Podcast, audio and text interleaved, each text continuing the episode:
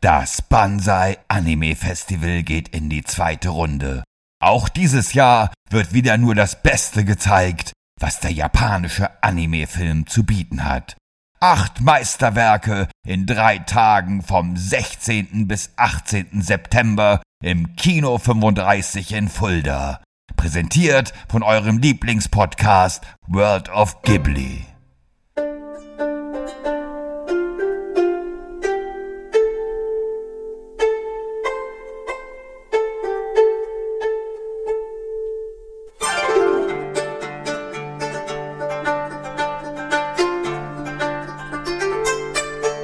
Hallo und herzlich willkommen hier bei World of Ghibli, eurem Podcast über das Studio Ghibli.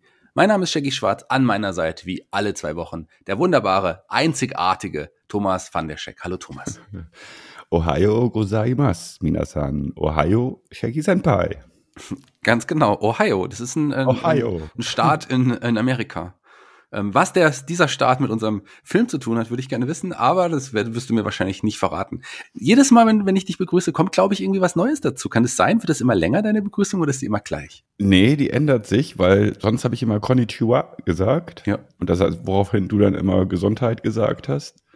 Ähm, aber Konnichiwa heißt guten Tag und wir haben jetzt neun Uhr morgens. Wir nehmen um neun, um neun Uhr morgens auf und Ohio gozaimasu heißt guten Morgen. Bis morgen, okay. Nee, bis morgen? Nee, guten Morgen. Guten Morgen. Okay. Guten Morgen.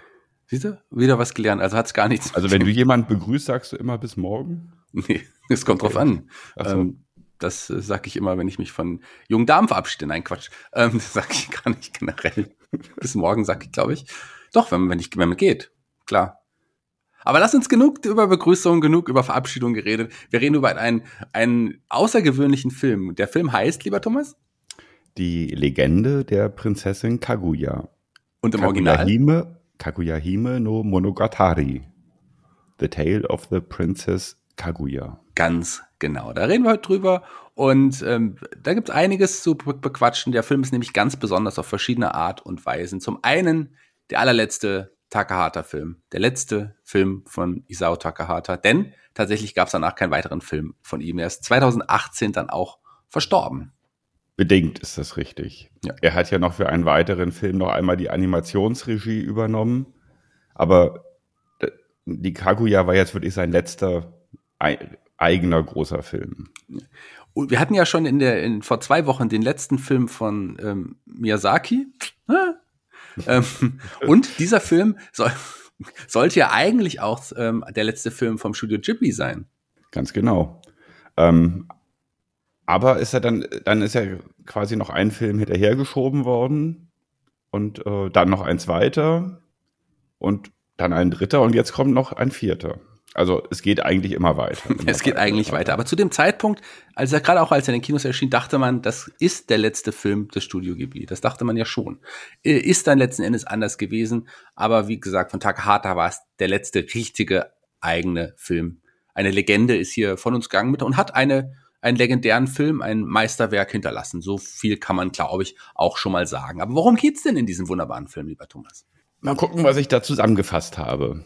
Also, es ist ja eigentlich ein Märchenfilm. Deswegen machen wir das jetzt auch so ein bisschen märchenhaft. Es war einmal ein alter Bambussammler, der in einem leuchtenden Bambus ein winzig junges Mädchen findet, die zu einem Baby wird, als er sie mit nach Hause nimmt. Gemeinsam mit seiner Frau zieht er in das in einem Wahnsinnstempo heranwachsende Findelkind auf, das sie Hime, also Prinzessin, nennen. Da sie so schnell wächst wie ein junger Bambus, wird sie von den Kindern des Dorfes Takenoko genannt, was so viel wie Bambussprössling beziehungsweise kleiner Bambus heißt. Takenoko liebt das einfache Leben, die kleinen Dinge und freundet sich mit den anderen Kindern, vor allem aber mit dem jungen Tsutemaru an, und Takenokos Leben könnte schöner nicht sein. Ihr Ziehvater jedoch findet Gold und Wertgegenstände in anderen Bambusstauden, was er als Aufforderung versteht, sein Ziehkind nicht nur Prinzessin zu nennen, sondern sie auch zu einer solchen zu erziehen. So geht er mit Takenoko und seiner Frau in die Stadt und sie leben von nun an luxuriös in einem großen Haus mit Bediensteten. Dort wird dem Mädchen von einem weisen Alten der Name Kaguya, die Leuchtende, gegeben. Sie soll wie eine Adlige aufwachsen und wird entsprechend von einer Benimmdame des japanischen Hofs erzogen, unterrichtet und eingekleidet. Nach einiger Zeit verbreitet sich die Nachricht über ihre Schönheit wie ein Lauffeuer und Kaguya wird von den Besuchen junger Edelmänner regelrecht überrollt, da alle um ihre Hand anhalten möchten. Die an einer Hochzeit in keinster Weise interessierte Kaguya gibt den Eheanwärtern jedoch schier unmöglich zu erfüllende Aufgaben, welche diese entweder ernsthaft oder mit Tricks zu bewältigen versuchen. Doch Kaguya, enttäuscht von der Unaufrichtigkeit ihrer Verehrer, weist letztendlich alle zurück. Als selbst der Kaiser um ihre Hand anhält und dann sogar noch aufdringlich wird, legt sie ihr Leuchten ab wird zu einem Schatten und erkennt mit einem Mal, dass sie vom Mond abstammt und bittet diesen darum, sie abzuholen. Ja, und der Rest des Films ist dann eigentlich nur noch großes Weinen. Ja, das hast du sehr schön wiedergegeben. Da musste ich am Ende auch noch mal ganz kurz schlucken. Hm, wunderbarer Film, wunderbare Geschichte. Die Geschichte, wir werden gleich noch drüber reden, stammt natürlich aus einer, äh, von einer alten japanischen Erzählung ähm, da werden, reden wir gleich nochmal drüber. Aber wie ihr es gewohnt seid, erstmal die Facts zum Film. Der Film ist 2013 in die japanischen Kinos gekommen. Sollte ja ursprünglich mal mit dem Film Wie der Wind sich hebt parallel kommen. Da haben wir letzte Woche, äh, vor zwei Wochen schon drüber gesprochen, Thomas. Genau. Takahata ist nämlich ein fauler Sack, ein fauler Hund um Miyazaki zu zitieren und ist nicht fertig geworden und äh, deswegen konnten die Filme nicht parallel gezeigt werden, wie einerseits wie damals äh, die letzten Glühwürmchen und mein Nachbar Totoro. Was damals geklappt hat, hat diesmal nicht funktioniert. Ja, hat hier nicht so funktioniert und so super erfolgreich war Kaguya auch nicht in, in den japanischen Kinos. Nicht so erfolgreich wie andere Filme. Eher sogar für das Studio eine kleine Enttäuschung, muss man dann ganz ehrlicherweise auch sagen. In den Kinos zumindest. Takahata Regie geführt, sein letzter Film. Er hat aber auch das Drehbuch zusammen mit Riko Sakaguchi ähm, geschrieben für den Film und produziert wieder von Toshio Suzuki und Musik hier von unserem Joe Hisaishi. Übrigens das erste Mal, erste Mal gemeinsame Arbeit, äh, Hisaishi und Takahata, oder? Ganz genau, das allererste Mal. Eigentlich sollte jemand anders die Komposition machen für den, für den Film. Ähm, warum das, warum daraus nichts geworden ist, darüber habe ich leider keine Informationen gefunden und äh, Joe Hisaishi ist dann tatsächlich eingesprungen und hat dann äh, erstmalig quasi mit Takahata zusammengearbeitet und hat dann die Filmmusik auch vollendet. Aber ein Punkt ist nicht ganz richtig, was du gerade gesagt hast. Toshio Suzuki war nicht der wirkliche Produzent des Films, sondern das war Yoshiaki Nishimura und Suzuki äh, hat den äh, Nishimura eigentlich nur unterstützt dabei.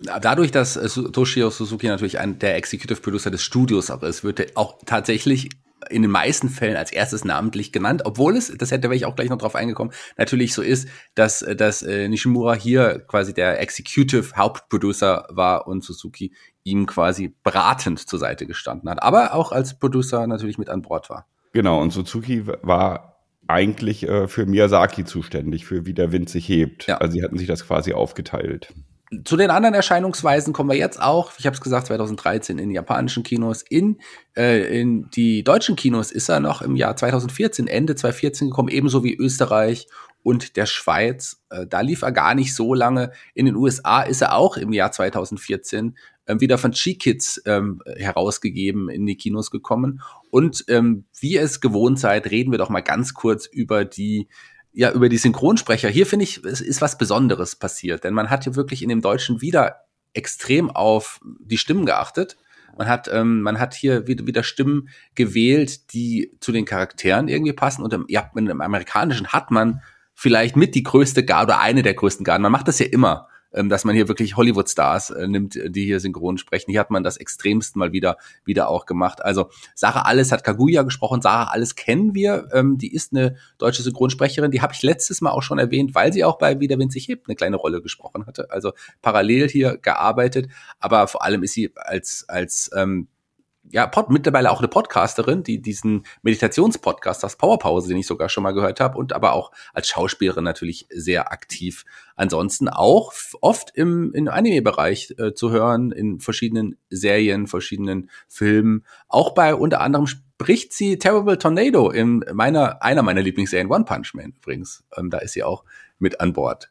Sehr, sehr witzig, dass dass es da irgendwie den, den Kreuzverweis gibt. Außerdem haben wir auch noch mit dabei ähm, Cornelia Bohle, Boje, die die äh, Frau des Bambussammlers spricht. Ich werde nicht alle erwähnen, weil viele wirklich rein im Synchronbereich sind, oft auch gar nicht so große Sachen sprechen. Die ist allerdings ähm, äh, ja auch äh, wirklich sehr aktiv. Die spricht unter anderem ähm, Leute wie Caroline Jones, Mary McDowell in der mit dem Wolf tanzt oder Battlestar Galactica zum Beispiel. Jacqueline Smith hat sie, hat sie gesprochen. Und vor allem, mit der bin ich nämlich aufgewachsen, Lilith Stern and Crane aus der wunderbaren amerikanischen Sitcom Cheers, die Frau von Fraser Crane. Den haben wir ja auch schon, den Synchronsprecher auch schon ein paar Mal erwähnt. Die ähm, liebe ich sehr natürlich, die Serie mag ich. Und ich bin auch mit der deutschen Stimme aufgewachsen. Eine meiner absoluten Lieblings, Lieblingsserien in der Zeit gewesen, die du natürlich, wie wir wissen, wahrscheinlich nicht gesehen hast, oder? Habe ich alles nicht gesehen. One Punch Man habe ich gesehen. One Punch Man hast du gesehen. Äh, Sotemura wird gesprochen von Nico Saplik. Nico Saplik ist aber jemand, über den wir auch hier schon gesprochen haben. Der hat auch schon in einigen ähm, Ghibli, in einigen auch Animationsfilmen schon ähm, synchron synchronisiert, aber vor allem ist er die Stimme von ähm, Daniel Radcliffe, Harry Potter, der dann später auch ähm, bei, beim Gefangenen von Azkaban da dann den Harry Potter übernommen hat, weil der Synchronsprecher vorher leider noch nicht im Stimmbruch war. Deswegen wurde der Synchronsprecher damals ausgetauscht. Aber der spricht auch unter anderem auch Chris Pine, Andrew Garfield in, in den Spider-Man-Verfilmungen, Michael B. Jordan, also wirklich große Namen, die Nico Saplik hier spricht. Und noch, wir haben noch jemanden dabei, den ich bei den Deutschen auf jeden Fall noch erwähnen möchte. Ähm, der spricht den Kaiser, Gerrit Schmidt-Voss. Und Gerrit Schmidt-Voss ist wahrscheinlich, wenn vielleicht mittlerweile der bekannteste deutsche Synchronsprecher in, in, in vielen Belangen. zumindest gehört er in die Top 3, das muss man ohne Zweifel sagen. Die Stimme hat man auf jeden Fall schon gehört. Jim Parsons spricht er äh, bei Big Bang Theory, Joanna Ribisi, Scott Kahn, James Van Der Beek, Sean Gunn, Wentworth Miller, Jeremy Renner und natürlich vor allem, und da ist es, glaube ich, seine bekannteste, neben den ganzen Hörspielproduktionen, die er macht, die bekannteste Stimme ist natürlich die von Leonardo DiCaprio. Das ist äh, auf jeden Fall eine, den spricht er auch schon ewig. Gerrit Schmidt-Voss wirklich wahrscheinlich mit der bekannteste deutsche Synchronsprecher. Eine Deutsche möchte ich da, oder ich soll ich sagen mal, zwei Deutsche möchte ich, glaube ich, noch erwähnen. Zum einen möchte ich erwähnen, ähm, Peter Kröger, der hat hier jetzt keine so äh, große Rolle, aber der ist jemand, den man auch kennt, und zwar ähm, der, äh, der, der ist jemand, der auch oft leider nicht mehr, nicht mehr unter uns lebt. Der ist vor einiger Zeit verstorben, aber der war auf jeden Fall ein bekannter deutscher Schauspieler, der oft im Tatort, in diesen ganzen Produktionen mitgemacht hat, gerade im Hörspielbereich. Eine meiner Lieblingshörspielserien, die Sherlock Holmes Hörspielreihe aus Maritim oder später Romantour hieß dann der Verlag später. Da hat der Dr. Watson gesprochen, neben dem großartigen Christian Rode. Ähm, oft Computerspiele, auch synchronisiert das schwarze Auge und, und so weiter und so fort. Im Kino hat er auch deutschen Film mitgespielt, aber vor allem und da kennt man ihn wahrscheinlich auch, ist er die deutsche Synchronstimme von Stan Lee, der ja auch in den ganzen Marvel-Filmen immer mal so, ein, so einen kleinen Auftritt hatte. Ähm, daher kennt man ihn auf jeden Fall auch. Wie gesagt, aber am Hörspiel sehr, sehr aktiv, Peter Krüger. Den mag ich vor allem sehr. Dann noch eine ähm, Frau, die ich noch ansprechen möchte, die auch hier synchronisiert, die ich auch sehr schätze und sehr mag. Auch hier keine große Rolle. Friedel Morgenstern, ähm, die kennt man auch beispielsweise aus ähm, Siebenstein, der, der wunderbaren Kinderserie. Ähm, Anne of, of Queen Gables hat sie auch mitgesprochen, aber vor allem ist sie die deutsche Synchronstimme von Abigail Breslin und ist quasi auch mit ihr aufgewachsen. Abigail Breslin, Little Miss Sunshine, hast du den Film schon mal gesehen? Ja. Wunderbarer Film, da spricht sie halt Abigail Breslin, als sie noch ganz klein ist und später dann unter anderem in Zombieland und so, da spricht sie sie immer noch. Also sie ist quasi ihre Stimme auch geblieben. Zu den amerikanischen Synchronsprechern auch noch mal ganz kurz, weil da hat man wirklich eine große Garde aufgefahren, wie ich finde. Man hat mit Chloe Grace Moritz, die hier die, die titelgebende Prinzessin Kaguya spricht, auch wirklich eine, die kurz davor ist, in die A-Garde, wenn sie es nicht schon ist, in Hollywood aufzusteigen. Man hat mit James Kahn, Mary Steenburgen, Lucy Liu, George Segal, James Marston, Oliver Platt, Dean Kane, Bo Bridges, Daniel Day Kim, wirklich eine große Garde an Hollywood-Stars, an Leuten, an Schauspielern, die in, ja, in, die weniger synchron normalerweise machen, aber viel in Hollywood A-Filmen mitspielen. Hier hat man eine große Garde zusammengefahren, um diesen Film auf jeden Fall nochmal zu würdigen, weil ich glaube, dass da hat man, das sind auch die, die, ich finde auch, dass man die amerikanische Synchronarbeit hier auch sehr, sehr gut gemacht hat. Mir hat das sehr gut gefallen. Natürlich ist der Film auch hier, da wirst du wahrscheinlich gleich auch zustimmen, auf Japanisch sicherlich am besten gelungen. Aber ich finde die deutsche Synchronarbeit und auch die amerikanische Synchronarbeit hier fast gleich auf, ein bisschen unter der japanischen logischerweise, aber trotz allem großartig. Ja, also prinzipiell ist es ja auch so, dass gerade bei den Ghibli-Filmen, egal eigentlich bei allen, die Synchronarbeit sehr, sehr, äh, sehr, sehr gut geworden ist. Ja. Aber trotzdem, mir persönlich gefällt es auf Japanisch halt immer am besten. Und, und ganz wichtig ist halt, denke ich, tatsächlich so bei, bei Serien, ne, dass da, da sollte man sich wirklich die Sachen eher auf Japanisch anschauen mit Untertiteln. Ja, bei Ghibli-Filmen ist ja. es nicht ganz so tragisch. Da kann man auch wirklich auf Englisch oder auf Deutsch gucken. Hier hat man ja auch, da kommen wir über die Synchronarbeit, japanische Synchronarbeit werden wir gleich auch nochmal sprechen. Ich würde gerne noch mal eine andere Sache ansprechen, bevor wir den, den Verweis auf diese japanische Sage, Sage, Märchen, Märchen Legende, eigentlich. Geschichte äh, werfen. Ähm, der Film war für den Oscar nominiert als bester Animationsfilm im Jahr 2015 tatsächlich erst. Da war er bei den Oscars dann nominiert, weil er ja in 2014 erst in die amerikanischen Kinos gekommen ist. Im Jahr zuvor war ähm, Wie der Wind sich hebt auch nominiert. Damals hat die Eiskönigin gewonnen zu Recht. Aber hier hatte man, hätte man Chancen gehabt, weil man hatte, ähm, man hatte nicht so große Filme als Konkurrenz. Die Box Trolls, den ich nie gesehen habe, war nominiert. Ähm, Melodie des Herzens, den ich gut finde, aber äh, jetzt nicht so super gut finde. Der wunderbare Film Drachenzähmen leicht gemacht, Teil 2, den ich noch besser finde als Teil 1. Übrigens eine sehr, sehr gute Reihe. Ich weiß nicht, ob du die schon mal gesehen hast. Das könnte dir auch gefallen. Drachenzähmen leicht gemacht ist eine sehr, sehr gute ähm, Animationsfilmreihe. Die gefällt den, mir wirklich. Den ersten habe ich gesehen. Ja, mhm. die werden noch besser. Die werden auf jeden Fall besser. Und ähm, gewonnen hat aber in diesem Jahr Baymax. Dieser Film mit diesem großen, runden, äh, ja, rund gebauten Geschöpf. Ähm, auch schön, aber ich glaube, äh, Prinzessin Kaguya wäre hier eigentlich die logische Wahl gewesen. Aber wir sind ja. bei den Oscars, wir sind Hollywood, da ist es ein bisschen schwieriger. Ganz genau, ja. So, jetzt aber. Prinzessin Kaguya stammt von der alten, ähm, ja, von der alten Geschichte aus dem 19., 900. Jahrhundert, sagt man das so ab? Ähm. Also um 900, um das Jahr 900 lebte jemand, der diese Geschichte wohl erstmalig aufgeschrieben hat, sagt die Legende. Ja, und ist eigentlich die äh, älteste Legende, äh, ja, die älteste japanische Legende, die es, die es gibt. Und jeder Japaner kennt eigentlich das Märchen der Prinzessin Kaguya.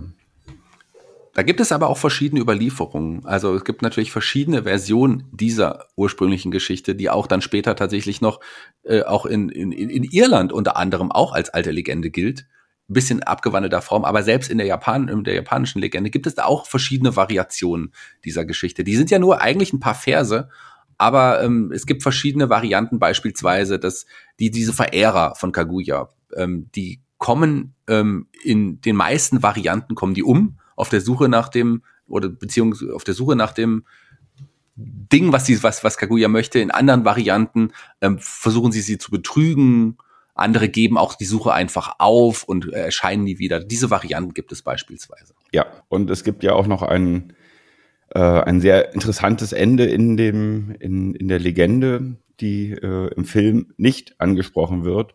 Und zwar der Kaiser, nachdem Prinzessin Kaguya zum Mond zurückgekehrt ist und äh, er quasi leer ausgegangen ist, bekommt dann von Kaguya noch ein, was war das, ein, ein Brief, genau, ein Brief, der die Unsterblichkeit verspricht.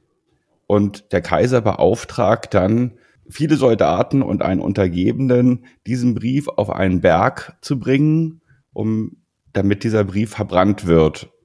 Und dieser Berg war der Berg Fuji. Das heißt, Fuji reich an Kriegern, aber auch Unsterblichkeit. Und es wird überliefert, dass äh, durch das Verbrennen des Briefs bis heute noch Rauch in die Wolken aufsteigt. Da der Fuji ja eigentlich immer noch ein aktiver Vulkan ist. Mhm. Spannend. Das äh, Version kannte ich nicht. Aber natürlich hat man diese, dadurch, dass es, wie du es gesagt hast, vielleicht die bekannteste und älteste Geschichte äh, ist, die, die, dieser Charakter Kaguya taucht ja auch in in Abwandlung in vielen verschiedenen Animationsfilmen, Serien auf, bei Sailor Moon, bei Naruto, ähm, Prinzessin Sakura und, und, und in verschiedenen Computerspielen, Okami und also oft, wenn es um japanische Mythologie geht, taucht oft dieser Charakter, diese Geschichte in irgendeiner Form auch auf. Ganz genau. Ich meine, das ist quasi so wie bei uns in Deutschland äh, Schneewittchen oder Dornröschen oder wie auch immer. Ja. Ne? Ganz Den genau. Bekanntheitsgrad hat ja. quasi Kaguya in Japan. Kennt man. Aber lass uns doch erstmal jetzt anfangen, über den Film zu sprechen. Und hier müssen wir natürlich das als erstes das Auffälligste nochmal ansprechen. Das, was ihn in erster Linie schon mal abhebt von anderen Filmen, von anderen Produktionen des Studio Ghiblis. Natürlich vom Zeichenstil, lieber Thomas. Genau. Als ich das allererste Mal Kaguya gesehen habe, weiß ich noch ganz genau, ich hatte das Gefühl, einen Klassiker zu sehen. Der Film war noch gar nicht so alt, aber ich hatte das Gefühl, mhm. jetzt schon einen Klassiker zu sehen, einfach aufgrund der Art, wie der Film umgesetzt worden ist. Ähm, der Film wirkt im Endeffekt wie, ja, wie japanische Tuschezeichnungen, die ja ihren ganz eigenen Reiz haben und das haben sie wirklich komplett im ganzen Film durchgezogen. Und das ist äh, gerade mit dieser Aquarellmaltechnik zu arbeiten und da einen Film umzusetzen, ist extrem schwierig, weil man kann mit Aquarellen nicht wirklich, äh, wie heißt es, akkurat arbeiten, ja. weil die Farbe, die Wasser, die Wasserfarbe halt verläuft und ein Bild, man kann, man kann an einem Bild nicht gleich irgendwie ein direktes Anschlussbild finden, weil, weil halt die Farben halt verlaufen können und so weiter. Das ist halt sehr schwierig. Ähm, deswegen hat die Produktion auch sehr, sehr, sehr lange gedauert. Acht Jahre hat es gedauert, bis der Film dann endlich fertig gewesen ist. Und eigentlich hat sich auch nie wirklich jemand vorher an diese Technik rangetraut, obwohl es eigentlich gerade für japanische Filme mit traditionellem äh, Inhalt sich ja eigentlich anbieten würde. Aber Takahata hat als seinen letzten Film, äh, ich glaube, er wusste es noch nicht, dass es sein letzter Film wird, aber ähm, hat wirklich alles gegeben und es ist optisch ein Film geworden, der seinesgleichen sucht und eigentlich bis heute auch nicht äh, mehr von einem anderen Film äh, übertroffen worden ist, beziehungsweise der dem gleichkommt. Ähm, manche Leute werfen ja diesen Film auch mal so in, in, in einen Sack, wenn man das so ausdrücken darf, mit den Yamadas. Beides äh, Takahata-Filme, beides anders gezeichnet, aber man kann die auch optisch nicht miteinander vergleichen, überhaupt nee. nicht, oder? Das Einzige, was beide gemeinsam haben, ist halt, dass, dass der Stil sehr reduziert ist. Ja. Die Hintergründe sind sehr reduziert, aber das ist auch schon alles. Ne? Ich meine, während die Yamadas halt eher wie teilweise wie Skizzen wirken, wie äh, ist halt, ja, ist bei Kaguya sind das halt wirklich fertige Tuschezeichnungen. Ich weiß noch, als ich das erste Mal diesen Film gesehen habe und angefangen habe zu schauen, dachte ich im ersten Augenblick, puh, es sieht zwar geil aus, aber will ich mir einen ganzen Film so anschauen, ähm, da werde ich bestimmt ewig brauchen, mich dran zu gewöhnen. Aber ich glaube, bei mir hat es nur wenige, wenn überhaupt Minuten gedauert, bis ich einfach drin war in diesem Film und die Zeichnung einfach geliebt habe. Ich habe nicht lange gebraucht, mich dran zu gewöhnen. Aber ich kann verstehen, dass das andere Leute erst erstmal abschreckt. Hm. Ja gut, ich meine, der Film hat teilweise ein paar Längen, ein paar Szenen, wo ich denke irgendwie, ach ja, hm, die sind jetzt nicht so super aufregend, aber ich will dann einfach sehen, wie die, wie auch diese Szenen einfach umgesetzt worden mhm. sind, weil es einfach unglaublich schön aussieht, von mir aus hätte der Film fünf Stunden gehen können und der wäre mir nicht langweilig geworden. Ja, das ist nämlich genau das, was ich anders sehe als du. Ähm, ich fand der Film war deutlich zu lang, einfach weil der auch wirklich ein paar Längen hatte. Die hätte es nicht gebraucht. Den Film noch mal gestrafter. Man hat ja auch diese alte Geschichte, die nur ein paar Verse sind, nochmal aufgebauscht. Macht man oft bei Filmen. Klar, wenn man, wenn man, wenn das Material da nicht so, das hat Geschichten noch eingebaut, die auch okay sind. Also Kara Satimura ist ein schöner Charakter, ähm, den es ja in dem Vers eigentlich gar nicht gibt. Aber ich finde trotzdem, man hat an einigen Stellen viel zu lange gewartet. Man hat viel zu viele Länge eingebaut. Der ist an einigen Stellen wirklich, ähm, wenn man jetzt nicht so viel zu sehen gehabt hätte, wäre er sehr langweilig gewesen. Das hätte es nicht gebraucht. Ich finde, ich kann dich verstehen, dass du das schön, dass du das anschauen magst, weil es schön ist. Aber ich glaube, der Film wäre besser, wenn er etwas kürzer gewesen wäre. Naja, ich meine, ich gehe ja auch in Museen und schaue mir irgendwie Bilder an und kann mir eine halbe Stunde lang äh, ein Bild angucken und schauen, wie ist es umgesetzt worden, was wollte der Künstler mir damit sagen, wie ist die Technik und so weiter. Und ähm, Ja. Das habe ich bei Kaguya auch empfunden und Kaguya ist für mich einfach ein Kunstwerk. Äh, kann ich nachvollziehen, dass man sich ein Bild auch mal 30 Minuten anschauen kann im, im Museum, aber nicht jedes Bild. Ich schaue mir nicht jedes Bild 30 Minuten an. Und es gab äh, dann Momente, in dem Fall Bilder, wo ich dachte, nee, die will ich mir eigentlich gar nicht so lange anschauen. Jetzt, ich würde gern zum nächsten gehen. Und die, die kam aber noch nicht, wenn man den, diesen Vergleich herzieht. Okay. Du mm. bist halt einfach im Banause und, und, und, und, äh, ja, so. Also, wenn der Film jetzt nicht so gezeichnet wäre, sondern in Anführungsstrichen normal, äh, dann hättest du mir wahrscheinlich zugestimmt, dass er Längen hat. Die hast du ja selber angesprochen, bevor ich es getan habe. Ich glaube, wenn der Film wirklich noch ein Tick kürzer gewesen wäre und einige Stellen weggelassen hätte, wäre er noch besser gewesen. Das ist einfach im Grunde fast meine einzige Kritik, die ich an diesem Film habe wenn du sagst, ein Tick kürzer, ich meine, der Film geht 137 Minuten, das sind über zwei Stunden. Was heißt denn für dich ein Tick kürzer? Also ich hätte eine halbe Stunde kürzer gemacht. Locker. Minuten? Wie? Na, locker eine halbe Stunde kürzer. Was? Eine halbe Stunde? Locker. Hättest du rausgestrichen? Locker, würde ich sagen. Wird jetzt, äh, aber ich bin nicht der, der Macher des Films, also ich äh, maße es mir nicht an zu sagen, ich äh, würde den Film kürzer schneiden, weil so wie der Film ist, ist er ja auf jeden Fall auch gewollt. Da ich will nichts an dem fertigen Film ändern. Ich glaube, ich hätte äh, nur gesagt, dass er kürzer für mich persönlich ist ja nur meine persönliche Meinung deutlich besser gewesen wäre.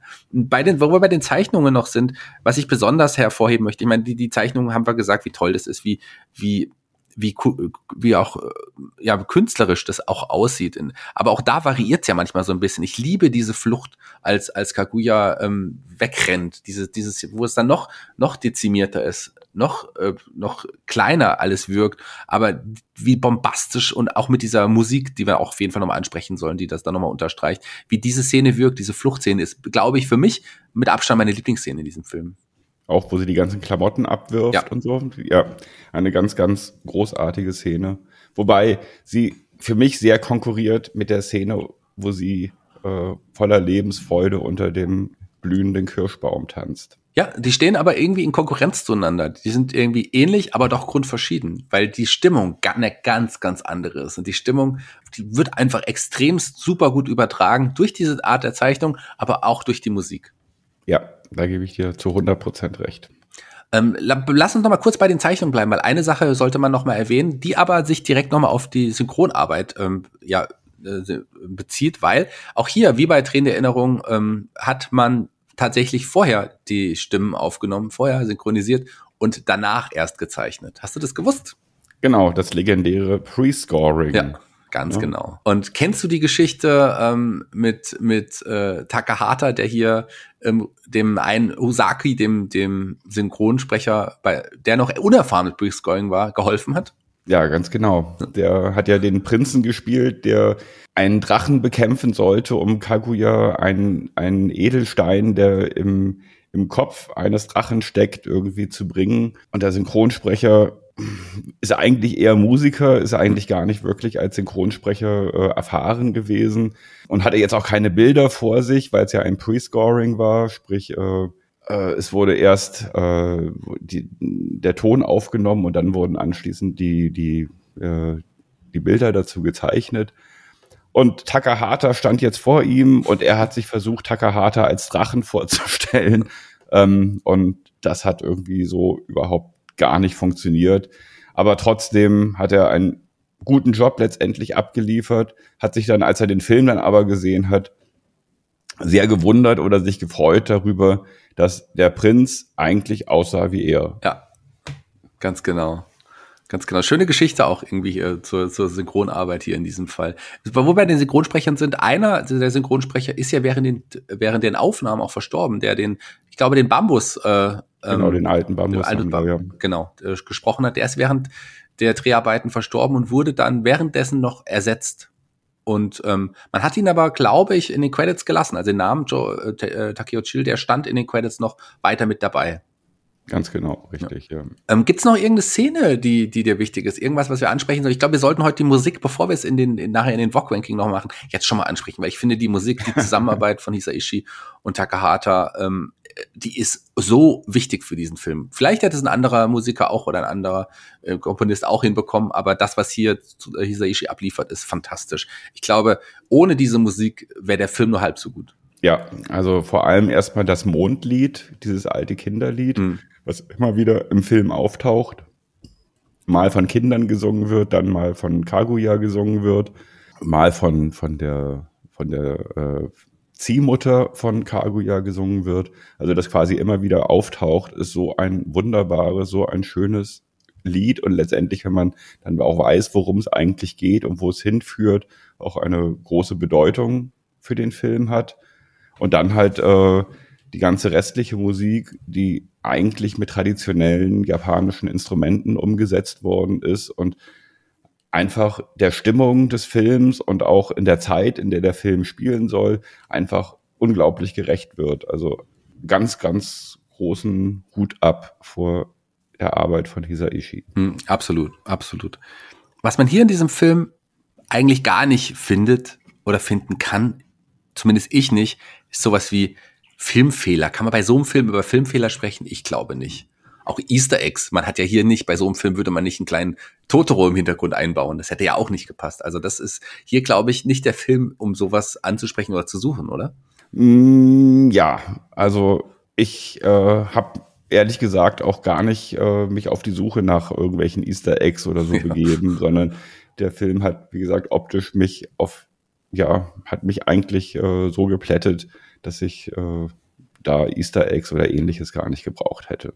Takahata hat ja mal gesagt, wir haben wir haben schon gesagt, der Film wurde nicht rechtzeitig fertig, aber er hat gesagt, dass er insgesamt von der ersten Idee bis zum fertigen Film über acht Jahre gebraucht hat. Über acht Jahre, bis der Film letzten Endes fertig war. Das heißt, er war wirklich auch lange hier mit diesem Film beschäftigt. Ja, und er hat auch ja, extrem viel Geld gekostet. Ja. Ich glaube, äh, 5 Milliarden Yen hatte, wenn ich mich jetzt nicht, nicht täusche, hat er gekostet. Und ähm, ja, und Miyazaki, der war auch wirklich sehr, sehr pissig, ne, weil, weil äh, Takahata so lange gebraucht hat und dann auch letztendlich nicht äh, die Deadline eingehalten hat und die Filme dann zusammen gezeigt werden konnten, wie es eigentlich ursprünglich geplant war. Ja, und wie, wie, wie ich es gesagt habe, der Film war auch nicht so erfolgreich, wie erhofft. Das ist, muss man leider auch sagen. Ja, meiner Ansicht nach zu Unrecht. Ja, definitiv zu Unrecht. Aber äh, selbst äh, dieses japanische Publikum war ein bisschen, glaube ich, auch abgeschreckt vom Stil, wobei das mittlerweile ja auch, also relativ schnell auch schon zu einem Kultfilm, auch einem der besten, das sagen viele, Ghibli-Filme überhaupt geworden ist. Wobei es natürlich auch andere gibt. Also das ist ein Film, ähm, der die Leute extrem spaltet, finde ich. Gerade die Ghibli-Anhänger spaltet dieser Film schon. Es ist jetzt niemand, der sagt, der Film ist schlecht oder so. Also jetzt nicht wie bei wie den Yamadas, den noch mehr, den, den, da wo die, wo die Kritiken in eine andere Richtung gehen, sondern entweder ist es so, man mag diesen Film sehr oder man mag diesen Film nicht. Ich glaube, hier gibt es kein Mittelmaß oder kaum. Ja, also äh, man muss ganz klar sehen, die Prinzessin Kaguya ist ein Vermächtnis. Es ist ein ganz großer Film, ein Vermächtnis von Takahata und der quasi sein erster Film für Studio Ghibli und jetzt der letzte Film, der beim, äh, beim Studio Ghibli von ihm umgesetzt worden ist. Also sprich die letzten Glühwürmchen mhm. und Kaguya. Das sind einfach, äh, ja, da kann man sich in meinen Augen drehen und wenden, wie man will. Die beiden Filme gehören einfach zu den besten Ghibli-Filmen bin gespannt, wie es bei den nächsten Filmen sein wird, die noch kommen werden. Da haben wir ja noch einige. Wäre es ein würdiges Ende gewesen für Studio Ghibli oder war es gut, dass man weitergemacht hat? Ich würde sagen, beides. Das werden wir sehen. Das ja. werden wir sehen. Besonders wir, auf einen Film müssen wir ja noch bis wenigstens 2023 warten, um das wirklich beurteilen zu können. Ich hoffe, dass unsere Hörer uns bis dahin gewogen bleiben. Ja, mal schauen, wie es mit uns weitergeht. Wir haben ja auch schon ein paar Ideen, aber wir haben ja noch nach diesem Film im Moment zumindest noch drei aktuelle Filme, die schon draußen sind, ähm, über die wir sprechen können und werden. Da freue ich mich schon drauf.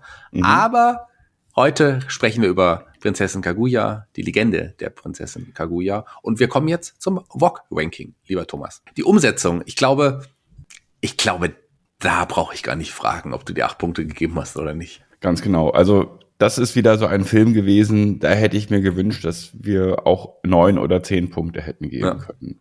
Ne? Und ich hätte mir auch gerne die langweiligen Szenen, die du gerne rausgeschnitten hättest, die würde ich gerne als Standbild mir an die Wand hängen. Ja, ähm, kann ich kann ich nachvollziehen. Aber trotz allem hat der Film seine Längen. Äh, also man muss schon auch manche Dinge kritisch hinterfragen dürfen. Genauso habe ich auch acht Punkte gegeben, weil es einfach trotz allem die Umsetzung einfach Weltklasse ist. Man kann es gar nicht anders sagen. Das ist ein ganz besonderer Film. Wenn man den einmal gesehen hat, vergisst man diesen Film nicht. Und das ist auch ein Film, im Gegensatz zu vielen anderen Filmen, die auch bei mir acht Punkte gegeben äh, bekommen haben, den kann ich mir auch regelmäßiger anschauen. Den kann ich mir oft anschauen, weil immer wieder was zu entdecken ist. Obwohl eigentlich optisch ja gar nicht so viel immer da ist, aber man entdeckt trotzdem immer wieder irgendwas, was einfach wunderbar und wirklich künstlerisch höchst wertvoll ist. Ja, und vor allem äh, die Emotionen, mit denen der Film spielt und die Emotionen von Kaguya selbst, das ist einfach äh, so fantastisch, das zu beobachten und die Entwicklung auch zu sehen, wie, wie äh, Kaguya quasi von einem extrem lebensfrohen jungen Mädchen zu einem, wie habe ich es vorhin gesagt, zu einem Mädchen wird, die das Leuchten ablegt und zu einem Schatten wird. Mhm. Ne? Ja, und das ja. ist, das ist unglaublich gut umgesetzt. Du hast gerade ähm, die Emotionen angesprochen. Da kommen wir gleich drauf zu sprechen. Wir werden einige Emotionen noch ansprechen. Hier direkt in unserem Bock-Ranking. Aber davor will ich noch mal wissen, wie war der Action-Faktor? Wie viel Arnold Schwarzenegger? Wie viel, wie viel Steven Seagal? Wie viel ähm, Sylvester Stallone? Oder wie viel Jason Statham? Wie viel The Rock? Um es jetzt mal ein bisschen moderner zu nehmen. Hast du in diesem Film gesehen? Also du meinst, wie oft hat man aufs Maul bekommen im Film? so der Art. Man hat ja ein bisschen was aufs Maul bekommen. Leider, nein. leider, leider nur einer, ganz kurz. Ja, das war schade, dass er aufs Maul bekommen hat. Aber Kann nein, mal ganz auch. gut. Äh, wie viel Action gab es in diesem Film? Ja, es gab äh, ein paar Szenen, die wirklich spannend und aufregend waren und äh, wie zum Beispiel die Flucht, die du angesprochen hast von Kaguya, wo sie ihre Klamotten abwirft und Richtung Mond rennt. Ähm, das fand ich war eine ganz tolle Action-Szene die, die, die Tanzszene unter dem Kirschbaum, das war jetzt kein klassischer Action, aber zählt einfach für mich auch so, wie die Kameraführung gewesen ist und wie der Film umgesetzt worden, also wie die Szene umgesetzt worden ist, fand ich auch sehr, sehr emotional, sehr, sehr, sehr aufregend auch. Also hm. ich, für mich hatte, hatte diese Szene, auch wenn das, wenn da jetzt keiner aufs Maul gekriegt hat, fand ich trotzdem, war das eine Art Action-Szene. Aber die haben natürlich bei einem Film von über zwei Stunden äh, keine so wirklich große Rolle gespielt. Also jetzt die Action. Deswegen äh, bekommt der Film von mir vier Action-Punkte nur. Okay, das äh, finde ich dann doch überraschend tatsächlich, weil ich gerade diese Szene, die du angesprochen hast, gerade diese Flucht, die wir jetzt, das ist eine, eine meiner, glaube ich, absoluten Lieblings-Ghibli-Szenen und die ist so actionvoll, die ist so mitreißend. Ich finde diese Szene fantastisch. Ansonsten natürlich gibt es wenig äh, in dem Film, was man unter dem, unter dem, unter dem, unter der Kategorie Action zusammenfassen könnte. Aber äh, für mich reicht's trotzdem für fünf Punkte. Also fünf Punkte bei Action. Da liegen wir auseinander. Naja gut, und man darf hier auch die Szene nicht vergessen, als Kaguya dann abgeholt wird und quasi äh, das Mondvolk auf einem Wolkenwagen vom Mond auf die Erde reitet. Buddha ist sogar dabei und, und, äh, und Kaguya wird abgeholt. Das ist natürlich auch so in der Form noch nie vorher gesehen worden. Also das ist, das ist äh, totale Action. Also ich meine, stell dir mal vor, irgendwie auf einmal kommt vom Mond her so ein riesiger Wolkenwagen mit, mit Musikern, mit, mit Na, ich weiß nicht. Ist es Action? Ähm, so wie du es, so wie du es gerade wiedergeben hast, würdest du das eher in den Humorpunkt äh, äh einordnen, so wie du es gerade wiedergeben hast. Für mich gehörte das auf jeden Fall zum Holzusen-Faktor. Aber wir kommen, aber wo wir beim Thema Humor gerade sind. Wie viele Punkte hast du beim Humor gegeben? Für mich war der, äh, ja, die, die Kaguya als, als kleines Mädchen, da gab es wirklich sehr, sehr viele schöne, humorvolle Szenen. Und dann äh, ihre, ihre Zofe, die so ein bisschen aussah wie eine Katze, so eine Katzenmimik hatte, die war einfach, die immer wenn sie zu sehen war, war die einfach immer nur Zucker. Das war, ja. die war einfach alles, was sie gemacht hat und wie sie aussah, war einfach immer nur lustig. Ja, absolut. Ähm, das waren eigentlich so die, ja, die Humorträger des Films. Also Kaguya als kleines Mädchen und, und die Zofe.